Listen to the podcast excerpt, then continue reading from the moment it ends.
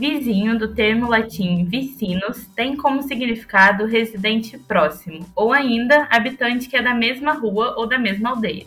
Os vizinhos apareceram quando o ser humano largou o comportamento nômade e passou a se fixar em determinados ambientes. Foram surgindo as ruas, os bairros, os prédios e os vizinhos foram chegando. Cora Coralina, poeta nascida em Goiás, costumava dizer que vizinho é mais do que parente, pois é o primeiro a saber das coisas que acontecem na vida da gente. Por causa da escritora, inclusive, alguns lugares no país comemoram o Dia do Vizinho em 20 de agosto, data do seu nascimento. E cá entre nós, ela não estava errada, né? Querendo ou não, às vezes os vizinhos sabem bem mais do que a gente gostaria sobre a nossa própria vida e costumes. Tem hora que é chato, mas também existem boas histórias sobre as pessoas que dividem conosco o andar, o prédio e até mesmo a rua. No De Boca em Boca de hoje, vamos comentar relatos envolvendo vizinhos sejam eles bons ou ruins. Isso a gente vai descobrir junto ao longo do episódio. E tem uma convidada especial. Quem se junta a nós hoje para comentar as histórias e também trazer um pouco dos seus próprios relatos é a Tainara Mello, gerente de comunicação de Uma Penca,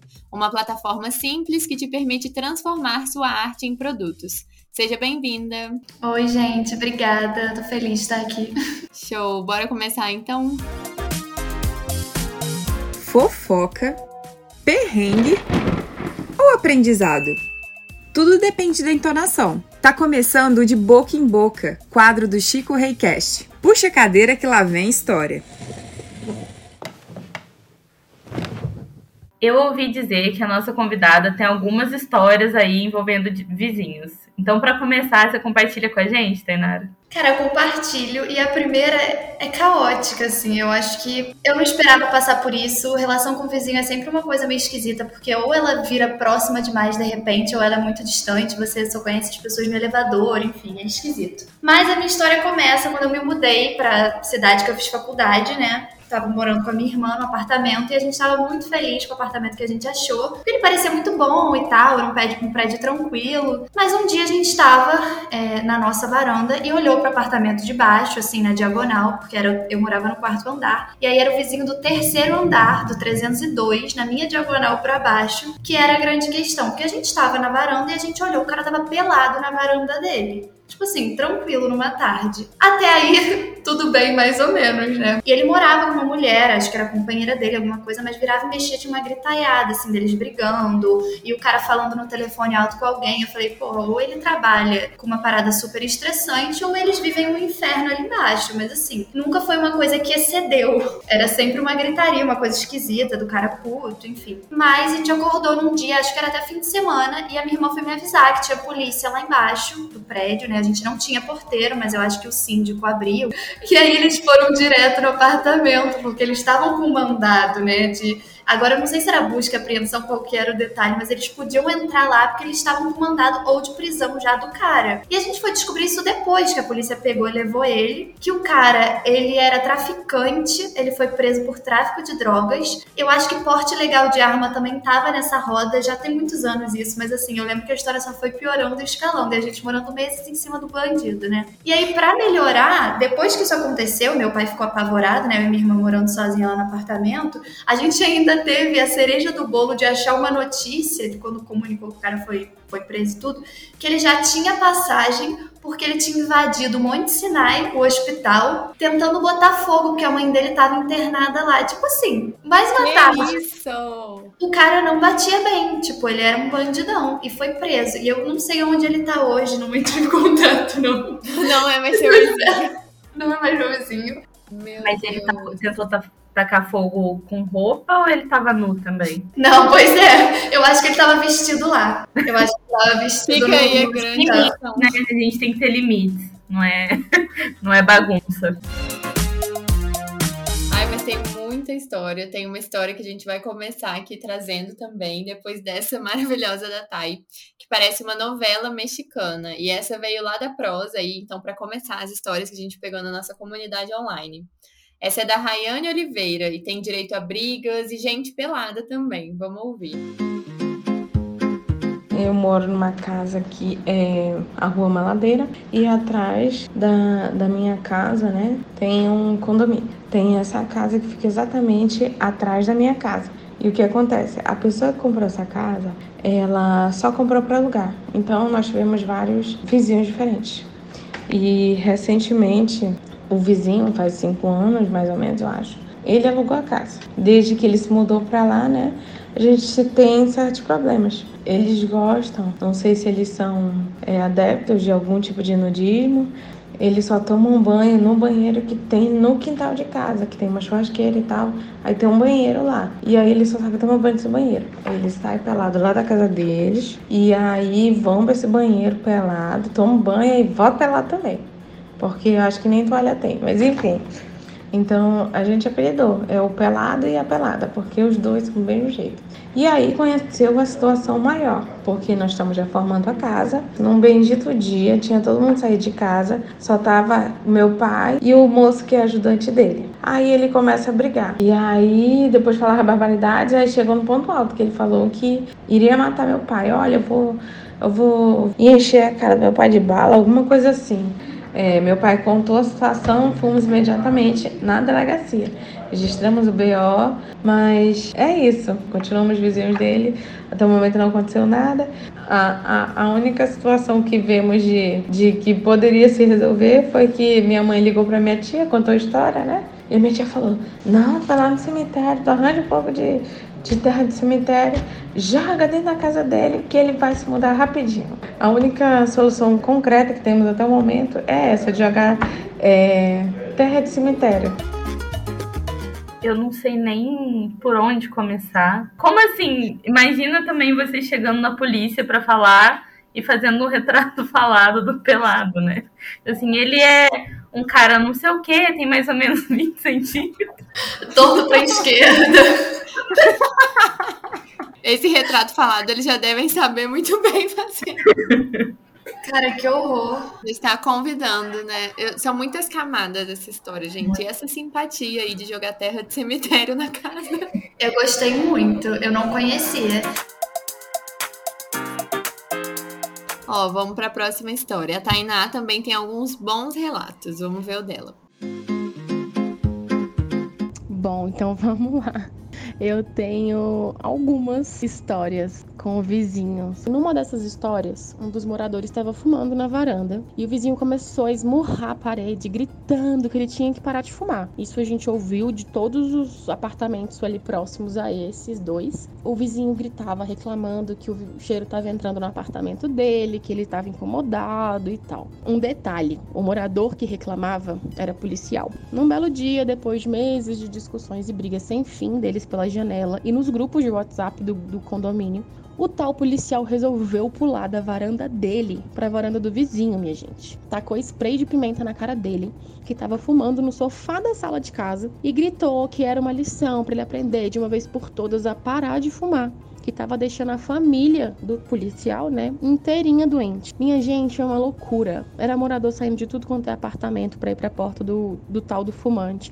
O fumante gritando e se esgoelando e chorava e nervoso. Chamaram polícia, chamaram bombeiro. No final das contas, o tal vizinho policial tava, tentou voltar para casa dele, mas para não passar de novo no meio da casa do fumante, ele tentou voltar pela varanda o tal do fumante ameaçou derrubar e o povo gritava que ele ia cair. Desesperador. No final das contas, o policial se mudou também. E até onde eu sei, ele ainda enfrenta uns processos por aí por conta dessa invasão de, de propriedade.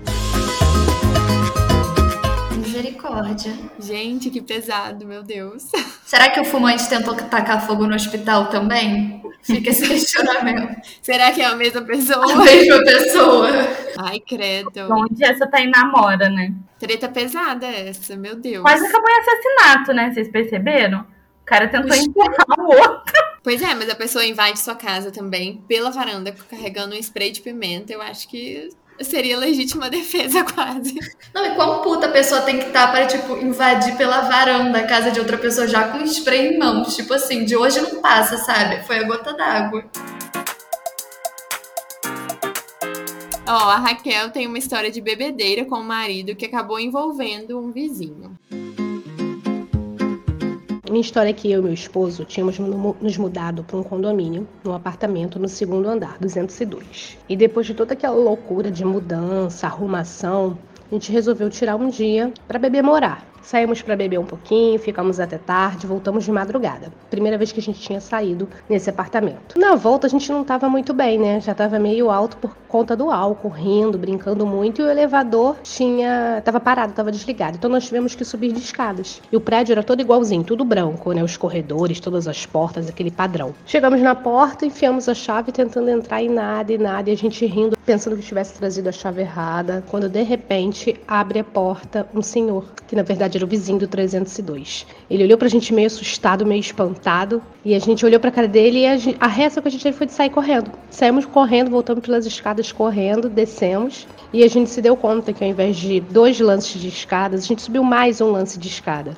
No dia seguinte, sóbrios, resolvemos ir pedir desculpa, né, pro vizinho. Fomos até lá, não de madrugada, né? Era um pouco antes do almoço, tocamos a campainha, explicamos a situação. Ele foi super agradável, tudo bem, mas falou que só, desculpar, só ia desculpar a gente se na próxima a gente chamasse ele para beber e se divertir também. Enfim, a gente nunca chamou. Será que ele desculpou a gente? Que bonitinho. Tinha que ter chamado, que isso. Mó legal ele. Foi Tá fofo, péssima. divertido. Não sei se eu teria a mesma reação, né? Um casal bêbado bate na sua porta de madrugada. Eu ia ficar, no mínimo, muito assustada. Eu não ia ser gente boa igual esse, não, mas achei ele uma gracinha. Mas também tem mais chance de eu ser a vizinha bêbada, né? Do que ser a vizinha que tem que abrir. Bom, gente, agora a gente tem que decidir qual, qual dessas histórias merece ganhar um voucher de 50 reais no nosso site. O que, que vocês acham?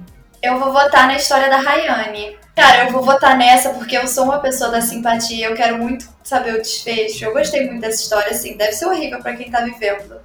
Mas eu acho que ela une as melhores coisas, assim, tipo, treta com vizinho, nudez, é, simpatias, gente exibicionista. Eu gosto. Eu vou votar contigo porque eu acho que tem gosto de Brasil essa história. É unanimidade, então, porque eu também vou nessa. Gerou muito entretenimento. Rayane ganhou, então. Parabéns, Rayane, por un- unanimidade aqui. Você ganha 50 reais no nosso site. De repente é um presente pros vizinhos, eles não devem usar roupa porque eles não têm escorreio. Bom, pra fechar, agora é hora do Conta Outra, o quadro em que a gente tem que descobrir se a história é ficção ou é realidade. O nosso produtor separou uma história e a gente vai escutar e dizer se a gente acha que ela é inventada ou se aconteceu de verdade com alguém. Ah, conta outra. Eu e minha esposa éramos pais de primeira viagem com uma recém-nascida. A gente sempre gostou muito de sair e curtir, mas estávamos nos acostumando com uma vida mais calma. O problema é que fomos morar num bairro que fica próximo a uma universidade e tínhamos muitos estudantes como vizinhos. A gente se adaptava como podia.